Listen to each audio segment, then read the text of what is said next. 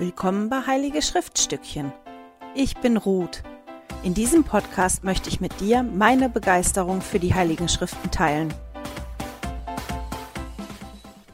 Hallo ihr Lieben, herzlich willkommen zu einer neuen Episode. Heute beschäftigen wir uns mit Eta 12 bis 15 und schließen damit das Buch Eta schon ab.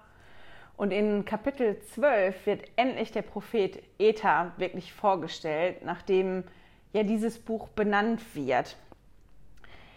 Wir lesen in den ersten Versen in Eta 12, dass der Prophet Eta dem Volk Glauben und Umkehr gepredigt hat und das Volk nichts davon hören wollte. Und dann schreibt Moroni direkt davon, dass Eta den Glauben mit einem Anker verglichen hat. Und den Vers möchte ich gerne einmal vorlesen, weil der mir so gut gefallen hat. Und zwar fangen wir mal an, Eta 12, Vers 4. Darum, wer an Gott glaubt, der darf mit Gewissheit auf eine bessere Welt hoffen, ja nämlich einen Platz zur rechten Hand Gottes. Und diese Hoffnung kommt aus dem Glauben und wird für die Menschenseelen zum Anker, der sie sicher und standhaft machen würde, immer reich an guten Werken und sie bewegen würde, Gott zu verherrlichen.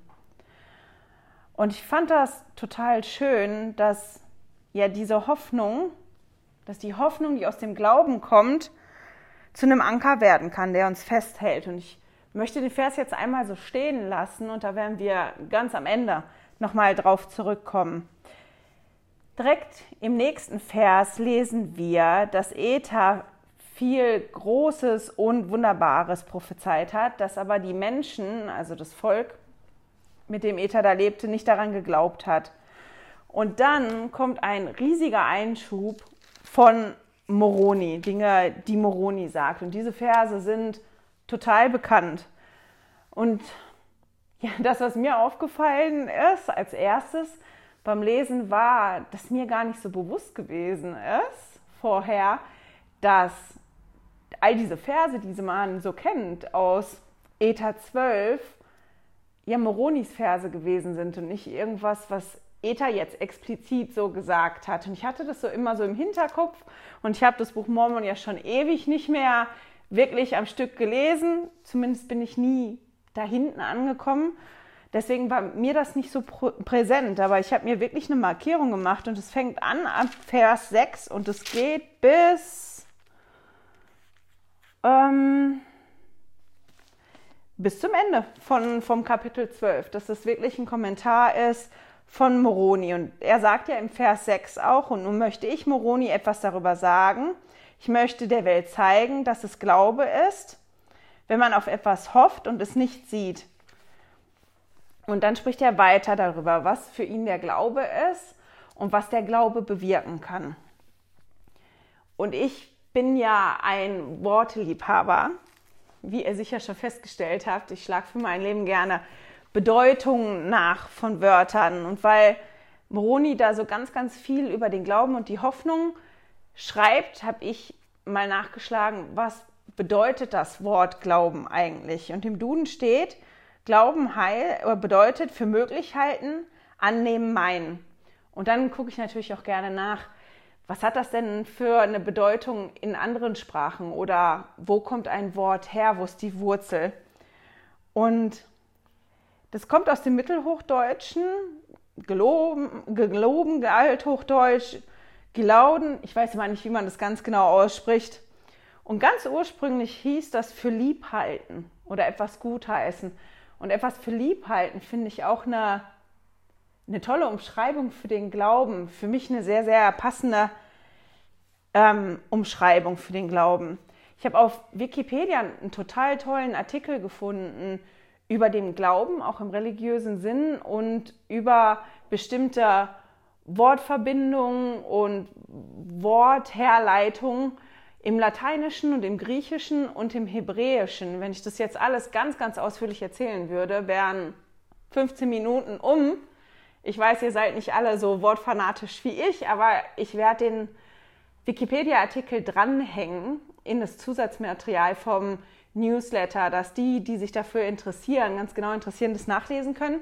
Ist nicht so ein langer Artikel und der ist auch gut zu verstehen, aber ich würde gerne zwei, zwei, drei Sachen trotzdem kurz sagen, ohne jetzt die lange Herleitung zu machen. Im Griechischen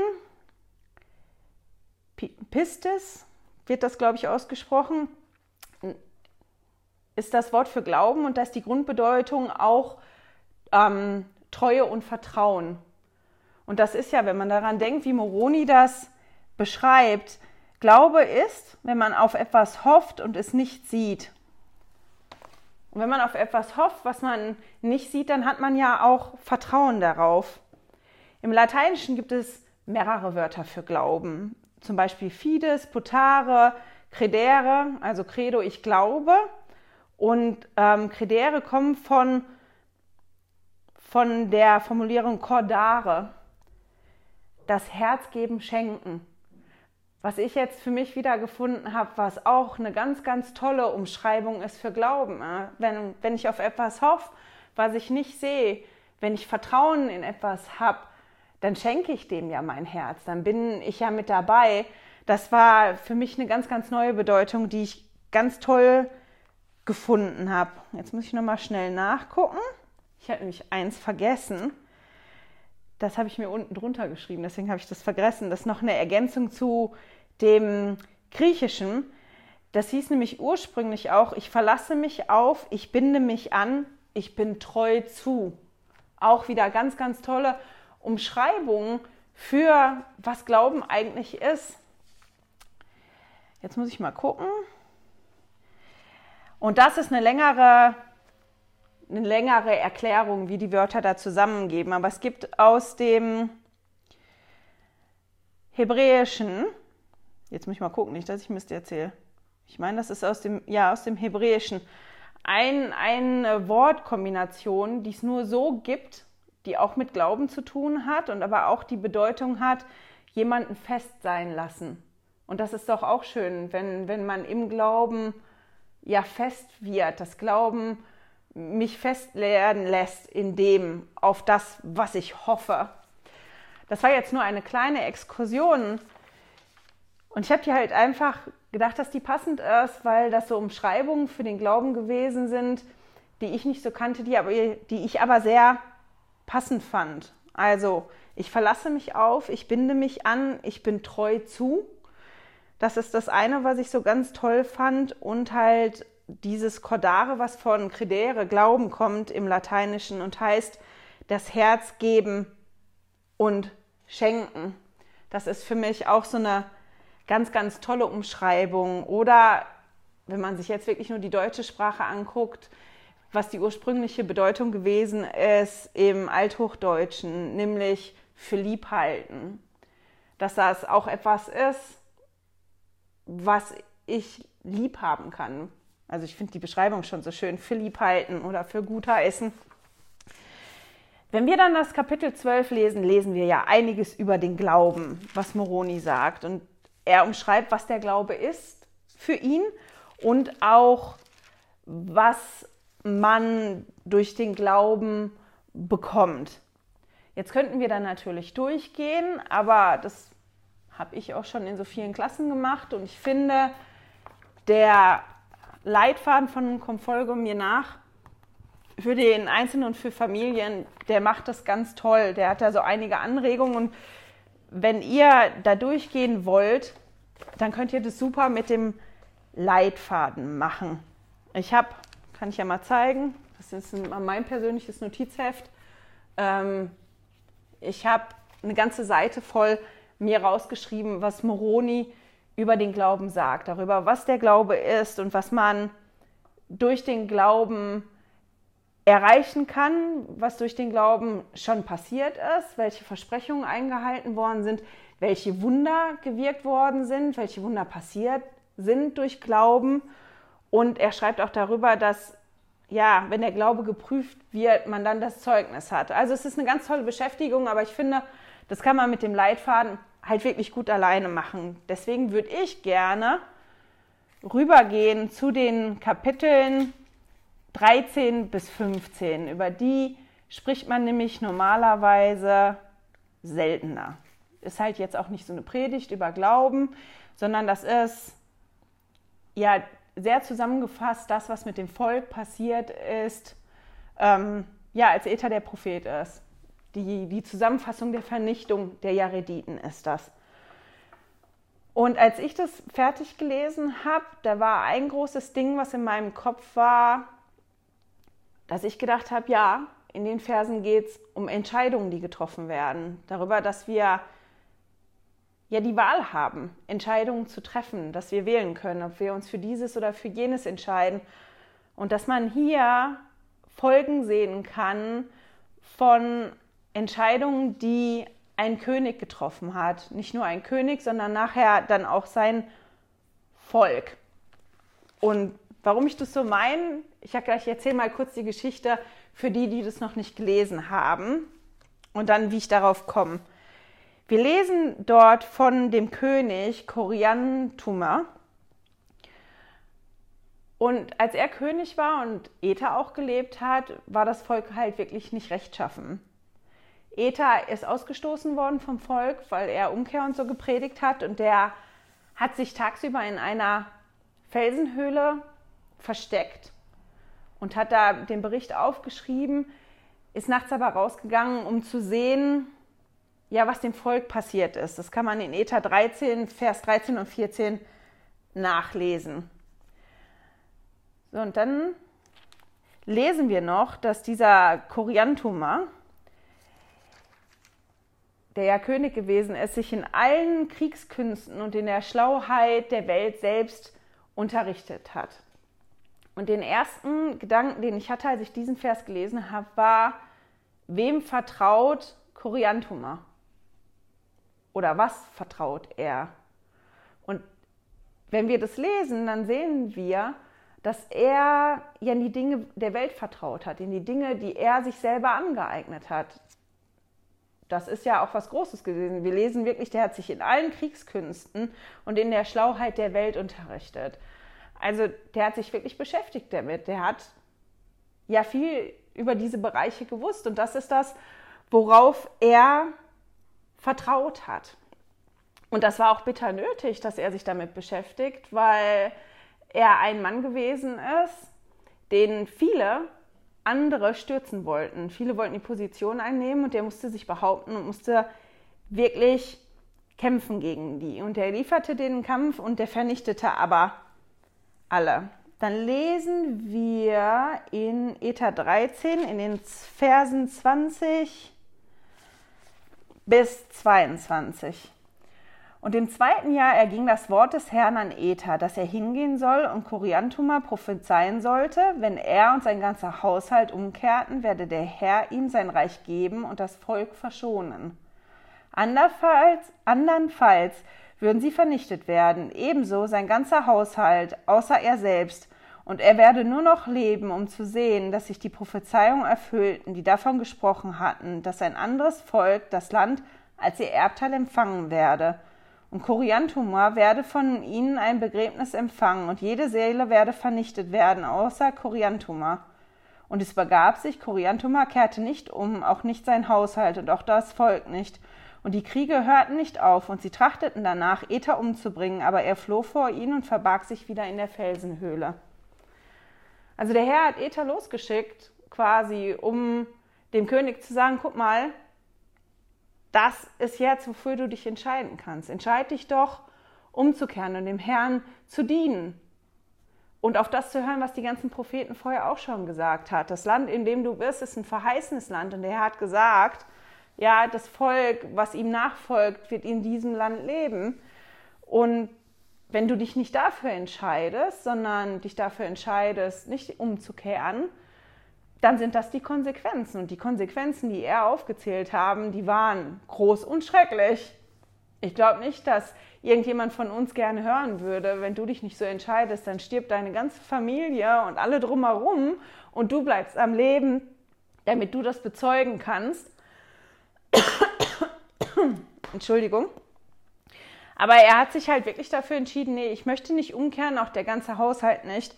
Und wir lesen dann welche Konsequenzen diese Entscheidung hatte von dem König und dem Haushalt und den ganzen anderen Menschen. Wir lesen dann in den Versen wirklich von vielen Kämpfen und Schlachten, die nehmen ihren Lauf und wirklich richtig viele starben dabei und es muss schlimm gewesen sein. Da waren dann verschiedene, die angetreten sind gegen ihn, die ihn bekämpft haben, wo das hin und her gegangen ist. Und dann ist Koriantumor in einem Kampf verletzt worden und konnte, jetzt muss ich mal nachgucken, ich glaube, ja, zwei Jahre nicht mehr in den Kampf ziehen. Und dann steht am Ende von dem Vers in Eta 13, Vers 31, und während dieser Zeit vergoss alles Volk auf dem Antlitz des Landes Blut, und da war niemand, der sie zurückgehalten hätte. Und ich finde das eigentlich ganz erschreckend. Ich bin ja immer dafür, sich das bildlich vorzustellen. Da herrscht seit Jahren Krieg. Die bekämpfen sich. Das ist der König und sein Haushalt und die Gefolgsleute von dem König. Da ist dann immer der Herausforderer auch mit seinen Gefolgsleuten und jetzt bekämpfen die sich wirklich und so viele Menschen sterben dabei. Und dann ist das so, dass der König so verletzt ist, dass er zwei Jahre lang nicht kämpfen kann und hört das Volk dann auf zu kämpfen, kehrt dann erstmal Ruhe ein. Super, unser König ist jetzt, also nicht super, der König ist verletzt, aber super, der König zieht jetzt nicht in den Krieg und alle Herausforderer geben jetzt auch Ruhe und wir können zur Ruhe kommen und das genießen, dass wir nicht kämpfen müssen. Nein, die waren alle schon so aufgestachelt, dass da wirklich stand, ja, dass niemand da war, der sie zurückgehalten hätte und dass die ganz, ganz viel Blut während der Zeit vergossen haben. Wie müssen die Gemüter schon erhitzt gewesen sein? Wie stark müssen die Wut und der Hass und die schlechten Gefühle aufeinander gewesen sein, dass man, ja, dass die Situation da so gewesen ist. Einfach damit man sich das mal vorstellen kann. Ich finde es wichtig, damit wir auch den Rest dann so sehen können, wie das gewesen ist zu der Zeit. Die haben sich wirklich gegenseitig umgebracht und keiner, keiner hat die aufgehalten. Wie, wie schlimm das gewesen sein muss. Also ich finde die Beschreibung sehr beängstigend. Wenn ich in so einer Welt leben würde, fände ich das sehr, sehr beängstigend. Und dann lesen wir in Kapitel 4, äh 14 von einem ganz interessanten Fluch, der über das ganze, der über dem ganzen Land lag. Ich lese mal nur ein Teil fest und, äh, vor, und zwar ab Vers 2. Also Eta 14, Vers 2, da steht, Darum hielt jedermann das, was sein eigen war, mit seinen Händen fest und wollte weder borgen noch wollte er leihen. Und jedermann behielt das Heft seines Schwertes in der rechten Hand, um sein Eigentum und sein eigenes Leben und das seiner Frauen und Kinder zu verteidigen.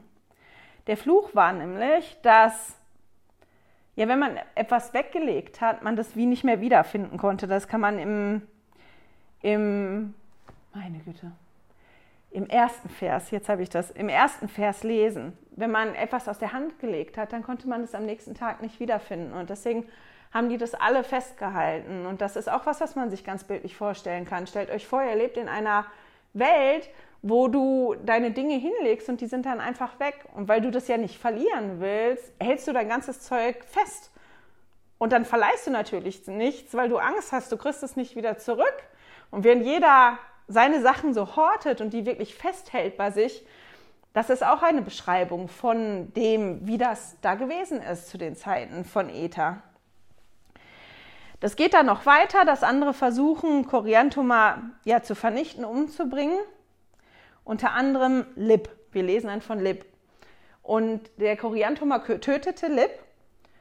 Und dann lesen wir den ganzen Rest von den Kämpfen zwischen Korianthuma und dem Bruder von Lib. Der Bruder von Lib, der hieß Schitz.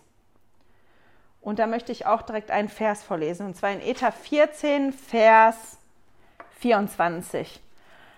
Doch Schitz hörte nicht auf, auf Korianthuma hörte nicht auf, Korianthuma zu verfolgen, denn er hatte geschworen, er werde sich an, den, an Korianthuma für das Blut seines Bruders, der getötet worden war, rächen.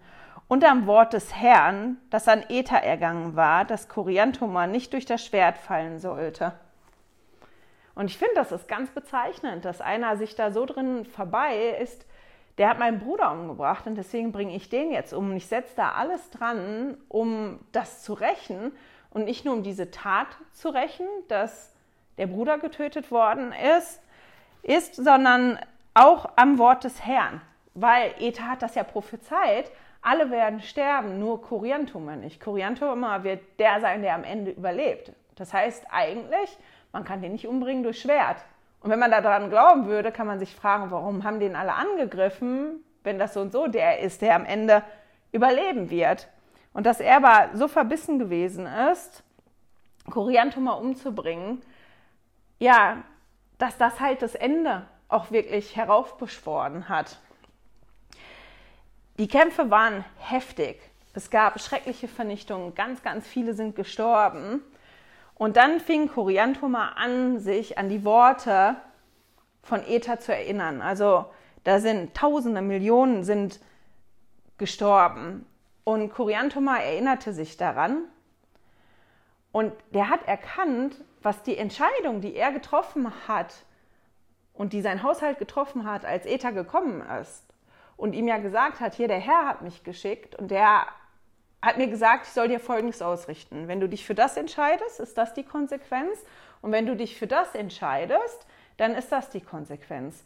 Und dem ist jetzt aufgefallen, ja, ich habe mich nicht für den Herrn entschieden, weil ich wollte nicht umkehren. Ich habe mich für das andere entschieden. Und ich sehe auf einmal, dass das in Erfüllung geht. Ich sehe, dass das kein Ende nimmt, dass ich angegriffen werde. Ich sehe, da ist jetzt einer, der ist verbissen wie ein Terrier da drin, sich zu rechnen an mir und der hört nicht auf und alle um mich drumherum werden vernichtet und das ist ganz schlimm. Und dann können wir in Eta 15, Vers 3 lesen, er fing an, von dem Bösen, das er getan hatte, umzukehren und er fing an, sich der Worte zu erinnern, die durch den Mund aller Propheten gesprochen worden waren. Und er sah sie, dass sie bisher in jedem kleinsten Teil in Erfüllung gegangen waren. Und seine Seele trauerte und er wollte sich nicht trösten lassen. Und dann ist er hingegangen und hat einen Brief an Schitz geschrieben, wo er sich wünschte, dass er aufhören sollte, das Volk zu verschonen und dass er ja ihm das ganze Reich gibt, wenn er aufhört, ja, das Volk von ihm umzubringen. Und Schitz hat halt gesagt, ja, ich will dich aber umbringen. Also wenn ich dich töten kann, wenn du dich mir ja auslieferst, dann ja, dann verschone ich alle. Und dann können wir beim Vers 6 lesen, und es begab sich, das Volk kehrte von seinen Übeltun nicht um. Und das Volk Koriantuma wurde zum Zorn gegen das Volk Schitz aufgestachelt, und das Volk Schitz wurde zum Zorn gegen das Volk Koriantuma aufgestachelt. Darum lieferte das Volk Schitz dem Volk Koriantuma einen Kampf. Also Koriantuma hat erkannt, dass die Entscheidung, die er getroffen hat, nicht richtig gewesen ist. Und der hat probiert, das wieder gut zu machen. Und dann ist er in dem, ja, dann hat er in dem Dilemma drin gesessen. Ich habe probiert, das wieder gut zu machen. Ich habe den Brief geschrieben und habe gesagt, hier, hör doch bitte auf, du kannst mein ganzes Reich haben. Das ist nicht gut, das, was wir machen, ist wirklich nicht gut. Und dann zieht das Volk aber nicht mit, weil sein Volk ist nicht umgekehrt. Die waren so noch voll Zorn und die Fronten waren so verhärtet, dass das nichts genützt hat. Und das ist das Dilemma, dass wir, so gerne wir das auch möchten, ja nicht die Entscheidungsfreiheit von anderen aufheben können. Oder ja wirklich aktiv jetzt erzwingen können, dass irgendjemand sich dafür entscheidet. Der hat halt mitgekriegt, meine Entscheidung war falsch und guck mal, was meine Entscheidung gebracht hat, ähm, ja, welchen Einfluss meine Entscheidung gehabt hat auf mein Volk und auf das alles. Ich möchte das gerne wieder gut machen aber ich kann das nicht wieder gut machen, weil natürlich jeder Einzelne auch Entscheidungsfreiheit hat und die sich nicht dafür entschieden haben, mit ihm mitzuziehen, sondern zu kämpfen gegeneinander. Jetzt muss ich mal gucken, wo ich war.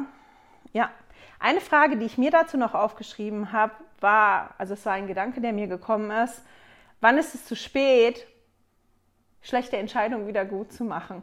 Weil da sieht man das ja. Er hätte das gerne gemacht, aber das war nicht möglich.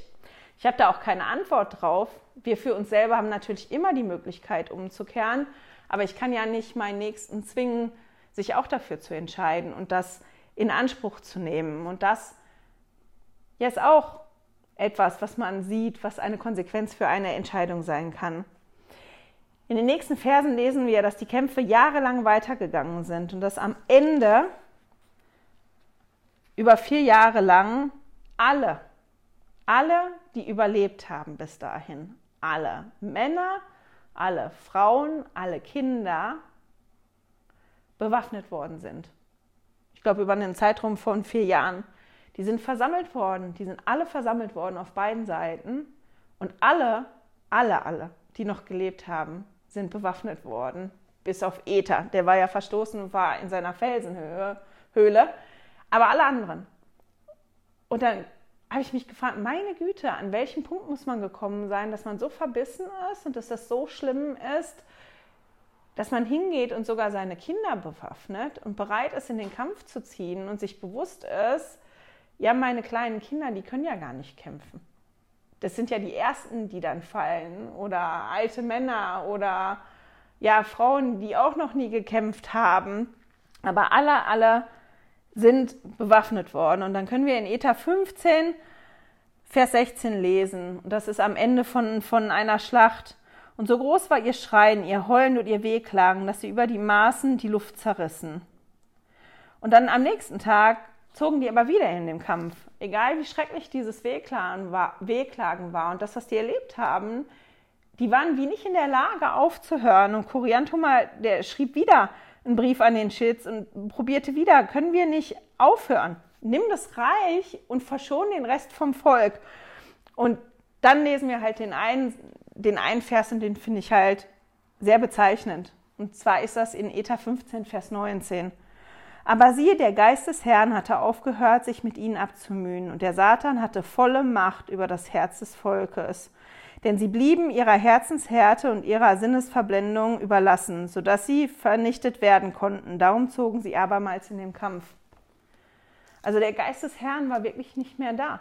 Der war nicht mehr da, der hat sich nicht mehr bemüht um das Volk. Und, und ja, das Herz war so verhärtet, dass man so an den Punkt kommt, dass man ja alle Kinder, Frauen, Männer bewaffnet in den Kampf zieht, die Verluste sieht, die so schrecklich sind und wehklagt, wehklagt, dass die, die Luft über die Maßen zerrissen wird von diesen Wehklagen, ist ja auch ein ganz irres Bild, oder? Für wie heftig dieses Wehklagen gewesen ist.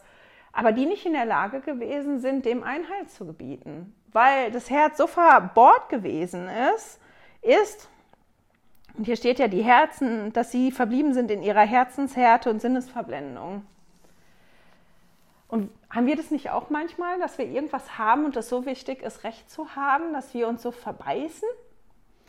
Also ich habe das nicht mehr ganz so oft, aber ich kenne das auch. Und dann haben wir wieder, welche Entscheidung treffen wir? Was ist wichtiger? Ist wichtiger, ja, den Stolz zu bewahren? Ich meine, Koriantoma hat das ja probiert. Zweimal. Ich möchte gerne aufhören. Und das hat beide Male nicht funktioniert, weil die anderen nicht mitgezogen haben. Der hat seinen Fehler erkannt und wollte das wieder gut machen. Das hat nicht geklappt, weil die anderen nicht bereit gewesen sind, das zu sehen. Dass die so verbohrt sind und so Scheuklappen aufhaben, dass trotz all dem Schrecklichen es nur eine Richtung gegangen, gegeben hat. Ja, dass es nur eine Richtung gab, in die die gegangen sind. Und dass die nicht gesehen haben, man könnte ja auch dahin oder dahin gehen und das anders machen. Und am Ende kommt es so, wie Ether das prophezeit hat. Alle sind gestorben, Schitz und Korianthoma kämpfen, Korianthoma bringt ähm, Schitz um. Das lesen wir in Vers 31 von Ether 15. Da musste ich ein bisschen an Störtebecker lesen. Das ist eine interessante äh, Beschreibung. Da steht nämlich, und es begab sich, nachdem er Schitz den Kopf abgeschlagen hat, hob sich Schitz auf die Hände und fiel, und nachdem er um Atem gerungen hatte, starb er. Ist schon noch interessant, ne? Nachdem er den Kopf abgeschlagen hatte, könnte man sich jetzt mit Enthauptung beschäftigen, was noch möglich ist. Ähm, nach Enthauptung, äh, ich habe das mal gelesen, weil mich das interessiert hat, mit Enthauptung im ersten Nephi, als Nephi äh, La, Laban enthauptet hat. Meine Güte, ich habe es wieder mit den Wörtern. Und es ist schon bekannt, dass halt Menschen, die enthauptet worden sind, noch sowieso Seufzer oder so machen können. Und es gibt ja auch die Geschichte von Störtebecker. Aber wir lesen das hier auf jeden Fall. Die beiden waren übrig. Korianthoma bringt Schitz um Und dann lesen wir in Vers 32, und es begab sich, Koriantummer fiel zur Erde und es war mit ihm so, als hätte er kein Leben. Also am Ende waren Koriantummer und Ether übrig und Koriantummer fiel auf den Boden und es war, als wenn er kein Leben gehabt hätte. Und dann sprach der Herr zu Ether, nämlich, ja, jetzt geh raus und guck, dass sich die Worte des Herrn ganz erfüllt haben. Und dann lesen wir in Klammern von Moroni dann wieder ein Kommentar, dass er nicht den hundertsten Teil geschrieben hat von dem, was Eta aufgeschrieben hat. Aber wir lesen davon, dass Eta die, die Platten dann so verborgen hat, dass das Volk Limhi die nachher voll ähm, finden konnte. Und dann kommt halt der letzte Vers, der ist auch ganz bekannt. Und ich fand das einfach so spannend, weil man in den Kapiteln wirklich mal sehen konnte und deswegen lohnt sich das, denke ich, das mal zu lesen, dass man sieht, Entscheidungen haben Konsequenzen. Jede Entscheidung, die ich treffe, hat in irgendeiner Form eine Konsequenz. Manche Entscheidungen haben ganz, ganz kleine Konsequenzen. Die Konsequenzen können riesig sein, wie hier in den Kapiteln.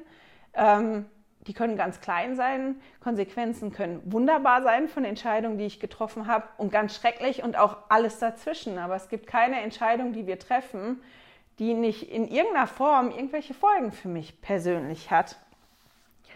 Und auf der letzten Generalkonferenz hat Elder Bettner ein, ja, ein Zitat oder einen Ausspruch von Elder Holland zitiert, das ich kannte, aber nicht gefunden habe. Deswegen war ich jetzt ganz begeistert, dass ich das habe und das möchte ich einmal vorlesen. Also Elder Holland, der hat, ich glaube, vor fast 20 Jahren das gesagt. Er hat gesagt, wir erleben heutzutage eine immer zügigere, voranschreitende Polarisierung. Die Chance, eine Position in der Mitte einzunehmen, wird uns Heiligen der letzten Tage genommen.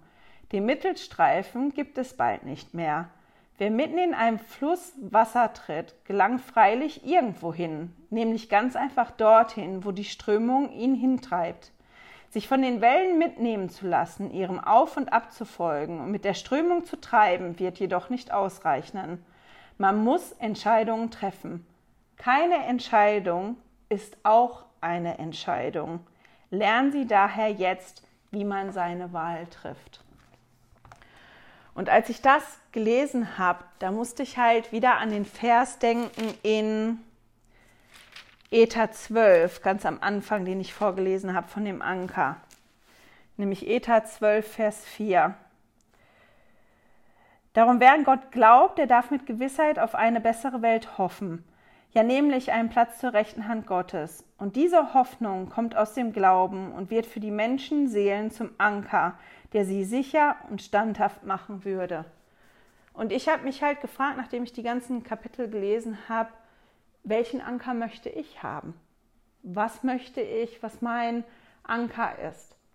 Und das sind dann wieder die Entscheidungen. Ich habe ja schon ein paar Mal gesagt, als es um, um Glauben gegangen ist, auch in Alma, als Alma den Glauben mit dem Samenkorn vergleicht, dass oft Glaube zuallererst mal eine Entscheidung ist, dass ich mich dafür entscheide, dass ich glauben möchte, dass ich mich für den Glauben entscheide und nicht für den Zweifel und dass ich mir die Hoffnung, mich für die Hoffnung entscheide und nicht für den Zweifel. Und genau diese Dinge können dann auch mein Anker sein. Diese Entscheidung dafür sind dann mein Anker, damit ich nicht hin und her ja, getrieben werde und damit ich dann da fest bin, wo ich fest sein kann. Und das fand ich so ganz toll, das war so ganz, ganz prägnant für mich, dass ich habe das immer gerne, wenn ich das Gefühl habe, das kommt so alles wieder zusammen. Man geht wie so im Kreis und dann kommt man wieder daraus. Und das hatte ich bei den Kapiteln jetzt ganz doll mit dem Zitat vom Elder Holland und dem Anker. Dieses, dass ich lernen muss, jetzt meine Wahl zu treffen. Wie treffe ich eine Wahl? Wenn ich Schwierigkeiten habe, auszuwählen, was kann mir denn dabei helfen? Und da kommen wir wieder dahin, was Präsident Nelson uns sagt, seitdem der Prophet ist in einer Tour, nämlich wie wichtig das ist, dass wir lernen, mit dem Heiligen Geist zu kommunizieren und dass wir ohne die, Heilige, äh, ohne die Hilfe und den Einfluss des Heiligen Geistes geistig nicht mehr überleben werden können in dieser Zeit. Wir leben nämlich nicht in einer Zeit hier, wie die bei Ether beschrieben wird, zumindest nicht körperlich, aber es gibt andere Kämpfe, die fast genauso erbittert gekämpft werden, geistige Kämpfe. Also ist es dem schon, schon ganz ähnlich und deswegen finde ich, ist es so wichtig. Zum Abschluss möchte ich noch zwei Minuten nehmen, um einen Rückblick zu machen. Als wir mit Ether angefangen haben, habe ich einen Vers vorgelesen aus Musia, den ich jetzt vergessen habe nachzuschlagen. Ich muss das mal eben gucken, ob ich das jetzt so finde. Ich glaube nicht. Das kommt davon, wenn man Gedanken hat. Ist auch egal. Weil die Platten hier von Ether, diese Goldplatten, die gefunden worden sind, von denen lesen wir im Musia schon. Das Volk Limmi hat die ja gefunden und der König Musia hat die übersetzt und hat die dem Volk zugänglich gemacht. Inwieweit alles vorgelesen worden oder ist oder nicht, das lesen wir da nicht. Und das Volk hat geweint und war aber auch dankbar über dieses Großartige, was die da gelesen haben, dass die so erfüllt waren. Und ich habe ja gesagt, ich finde es interessant, wenn wir das jetzt auch lesen, weil das ja so einen Einfluss hatte und die Menschen da so berührt hat, zu gucken, was hat mich denn berührt im Buch Ether? Jetzt haben wir natürlich nicht mal einen hundertsten Teil von dem, was König Musia damals übersetzt hat und von dem, was dem Volk da zugänglich gewesen ist. Aber die Dinge, die ich mitgenommen habe aus dem Buch Ether, sind Vertrauen, dass ich gelesen habe über unglaubliches Vertrauen in den Herrn, da haben wir darüber gesprochen, dieses Vertrauen, das die gehabt haben, zu folgen, über ja, zu folgen, zu bauen, in die Schiffe zu steigen, die so dunkel waren. Der Theodor und ich haben die ja mal als Schüsseln ähm, beschrieben, in verschiedene von diesen Schüsselschiffen zu steigen. die war ja nicht wie eine Schüssel, aber in diese Schiffe zu steigen, die dunkel waren, nur mit Steinen drin, ohne dass man die steuern konnte und dieses Vertrauen in den Herrn zu haben, sein Leben wirklich in die Hand des Herrn zu legen, so eine Art Vertrauen zu bekommen ähm, und dass das für mich auch wichtig ist. Das ist etwas ganz Großes, was ich mitnehme aus Ether. Wir lesen von herausragendem Glauben von Jarets Bruder und auch von anderen, wie zum Beispiel auch vom Prophet Ether. Moroni kommentiert ganz viel und schreibt auch ganz viel über den Glauben, was wir ja in Kapitel 12 lesen können. Also über Glauben können wir auch ganz, ganz viel mitnehmen. Und das, was mich halt bewegt hat, war jetzt tatsächlich die letzte Woche, als ich diese Ereignisse gelesen habe und für mich nochmal festgestellt habe, wie wichtig das ist, dass wir lernen, wie der äh, Bruder Holland das gesagt hat, Entscheidungen zu treffen. Weil wenn man keine Entscheidung trifft, wenn man sich nicht für etwas entscheidet, ja, dann entscheidet man sich nicht dafür. Das ist auch eine Entscheidung. Wenn man sagt, ich entscheide mich nicht dafür oder dagegen, ja, das funktioniert oft nicht, weil dann hat man sich ja, das ist die, dieses Problem. Das ist halt bequemer in der Mitte zu sein. Das ist schöner, wenn man da nicht so angreifbar ist. Aber das ist oft so, dass wirklich keine Entscheidung auch eine Entscheidung ist. Und dass das deshalb so wichtig ist für uns, dass wir lernen, ja eine Wahl zu treffen. Und halt auch zu lernen, wie treffe ich denn eine gute Wahl, um dann auch besser mit den Konsequenzen umzugehen, die da vielleicht kommen. Das heißt nicht, dass wir keine Kämpfe kämpfen müssen oder dass es uns die ganze Zeit gut geht. Das ist ja auch mit den Menschen da in den Schriften so, wenn wir lesen über Moroni, der so einsam gewesen ist, über Ether, der jahrelang in einer Felsenhöhle gelebt hat, nur nachts rausgekommen ist, um das zu bezeugen, was da Schlimmes abgelaufen ist und sich da nicht einzumischen, das war ganz bestimmt nicht einfach und das war auch nicht das, was ich unter einem schönen Leben verstehe. Und Eta hat ganz bestimmt da auch nicht ein schönes Leben geführt, obwohl er sich ja für das Richtige entschieden hat. Also nur weil wir uns für das Richtige entscheiden, heißt es nicht, dass das Friede, Freude, Eierkuchen ist. Aber ich kann mich halt entscheiden dafür, ob ich die Kämpfe alleine kämpfen möchte mit den Dingen, die ich mir hier auf der Welt angeeignet habe, so wie Koriantoma das gemacht hat hier am Anfang. Ich verlasse mich auf das, was ich hier habe was ich greifbar für mich jetzt habe, das ist das, worauf ich mich verlasse in den Kämpfen, die kommen. Oder möchte ich die Kämpfe mit dem Herrn kämpfen? Weil die Kämpfe kommen, jeder von uns kämpft seinen persönlichen Kampf und die werden ganz bestimmt nicht leichter werden. Kämpfe ich den Kampf alleine mit dem, was ich mich hier angeeignet, mir hier angeeignet habe, oder möchte ich den Herrn auf meiner Seite haben? Und dann kommt dieses Vertrauen wieder rein. Weil wenn ich den Herrn an meiner Seite habe, dann muss ich auch bereit sein, ihm zu vertrauen, dass er mich leitet und führt und dass er mir hilft, diese Kämpfe zu bestehen. Und deswegen habe ich wirklich was ganz Großes und eine, ja, eine tolle Erkenntnis mitgenommen aus dem Buch Ether, auch wenn wir nur den hundertsten Teil haben von dem, was auf den Platten geschrieben ist. Ich hoffe, wenn ihr euch vielleicht ein, zwei Minuten nehmt jetzt nach dem Video und mal darüber nachdenkt, was ist das, was ihr gelernt habt, was ist das Große und Wunderbare, das Bemerkenswerte, was euch berührt hat in dem Buch Ether, dann werdet ihr ganz bestimmt auch was finden. Und damit ihr das nicht vergesst, ist es immer gut, das aufzuschreiben. Genau, mit dem Vorschlag und dem Gedanken entlasse ich euch in die nächste Woche. Ich hoffe, ihr habt eine wunderschöne Woche und ich hoffe, wir hören und sehen uns nächste Woche wieder. Schön, dass du heute dabei warst. Danke fürs Zuhören. Diese Audioaufnahme wurde aus einem Video auf meinem YouTube-Kanal entnommen. Du findest dieses Video unter Heilige Schriftstückchen auf YouTube. Melde dich für mein Newsletter auf heiligeschriftstückchen.ch an und erhalte meinen Studierzettel zu jeder Episode. Immer noch nicht genug? Dann folge mir auf Instagram unter Heilige Schriftstückchen. Hier mit UE statt mit Ü.